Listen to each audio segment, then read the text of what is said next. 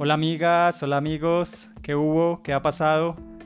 Soy David Vargas y esto es Fotografía Local. Estaba viendo las estadísticas de mi podcast y, como es siempre normal, la curva de audiencia va en descenso. De nueve episodios que llevo en este momento, con este que están escuchando, eh, ninguno ha logrado superar en reproducciones al primero. Menudo chasco. Y aquí quiero hacer un paralelo eh, soy amante de la música, me gusta hacer música y quiero dar un ejemplo con una banda, eh, no importa el género. Al comienzo una banda invierte mucho tiempo y mucho esfuerzo eh, para crear su sonido innovador y de alta calidad, un sonido propio. La banda puede estar muy motivada y dedicar largas horas de trabajo para perfeccionar cada canción. En esa etapa inicial, el esfuerzo y la inversión de recursos probablemente se traducirá en un aumento significativo en la calidad musical. Así que la banda, cuando ya está preparada, decide hacer su primer concierto. Acá en Bogotá le decimos toque. Decide hacer su primer toque y en este toque asiste los amigos, todos los amigos de cada uno de los integrantes.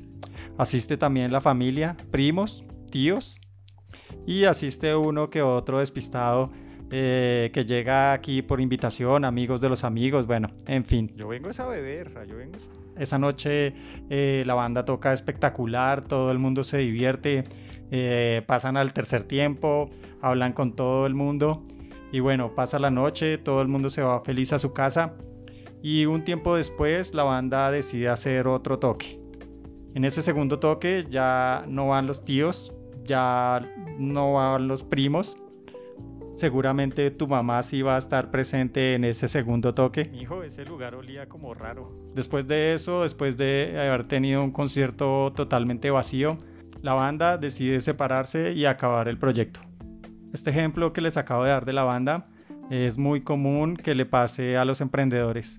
He visto personas eh, muy cercanas a mí que emprenden con mucha fuerza, le meten todo, inversión, las ideas, pero con el transcurso del tiempo eh, ven que esa inversión no regresa, que de pronto ya no venden, que igual que al principio, y deciden acabar el emprendimiento muy pronto. Ya volviendo al tema del podcast, es un poco lo que ha pasado con la audiencia. El primer capítulo tiene muchas reproducciones porque aquí entraron mucha gente eh, como se dice acá, a chismosear. A chismosear, a escuchar, a ver si le gustaba o no le gustaba. Y creo que por eso es que tiene tantas reproducciones. El segundo ya no, no logró alcanzar el primero. El tercero mucho menos al segundo. Y así como les dije, ninguno de los episodios ha sido capaz de eh, llegar al número de reproducciones que tiene el primero. Y este comportamiento lo podemos ver de dos formas. El primero es netamente emocional. Eso, vamos. Que es el que mueve todas las fibras. Y el segundo es totalmente económico. Voy a empezar por el económico, que es el más charro. Aquí hablaré sobre la teoría de la curva de rendimiento decreciente en el negocio de un fotógrafo, un videógrafo o cualquier persona que ha emprendido, así sea la banda y cómo esta teoría puede ayudarnos a entender el crecimiento y éxito de un negocio. Al iniciar un negocio fotográfico o de video, o como les dije, cualquiera, eh, por lo general se invierte mucho tiempo y recursos en crear una marca y atraer clientes. Esto puede incluir la inversión de equipos y herramientas de alta calidad, la creación de un sitio web, muy importante, y la promoción en redes sociales. En esta etapa la inversión de recursos suele dar como resultado un rápido crecimiento y se puede ver como un negocio exitoso.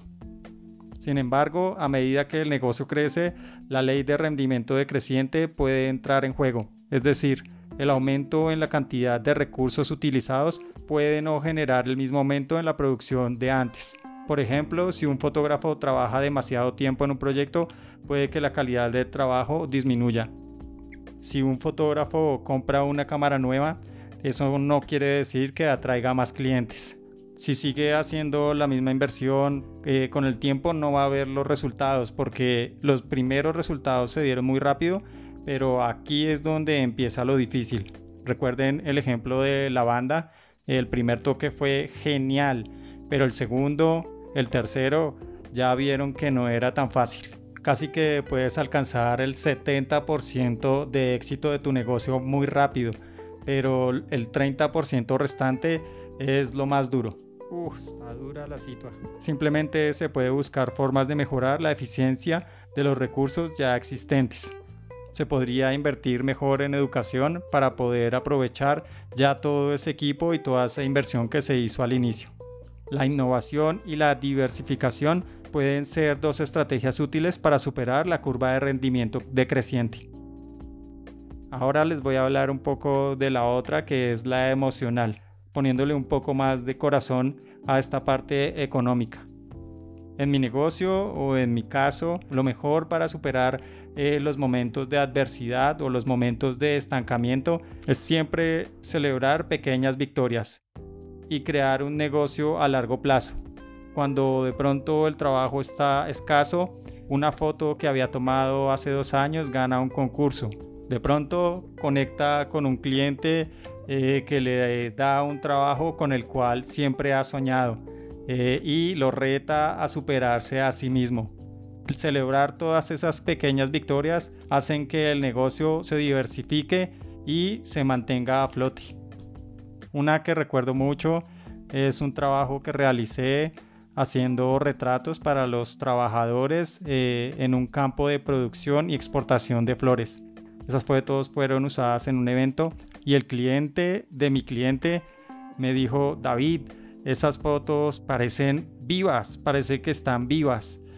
Y nada más me llenó de orgullo eh, de haber hecho un buen trabajo. Y yes. De saber que estoy por el camino correcto, así no sea fácil. Siempre que se está creando algo, siempre que un proyecto nace de la creatividad. Creo que se están tirando botellas al mar, ¿no? Wilson. Y de pronto regresa una con un mensaje y le da al náufrago motivación para poder seguir resistiendo. Y esto es lo que pasa un poco con los números de mi podcast. Eh, siempre que se crea, no se hace con la intención de tener una gran audiencia o volverse famoso y con el podcast he logrado transmitir un mensaje muy diferente al que logro transmitir con mis fotografías.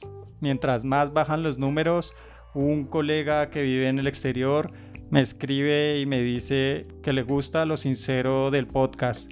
Después, un amigo que nada tiene que ver con la fotografía me manda una foto escuchando mi podcast desde su auto. O otro colega me dice lo chistoso que le parecen las voces que hago y esos mensajes inspiran un capítulo como el de hoy.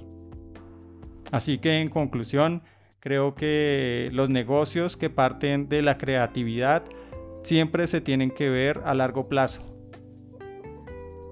Y esto es una simple reflexión que quería hacer, un desahogo, y si estás pasando por algo similar, espero que sea de gran ayuda.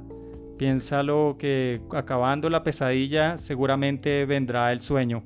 Y antes de renunciar, siempre piensa que la vida no es un sprint, la vida es una maratón.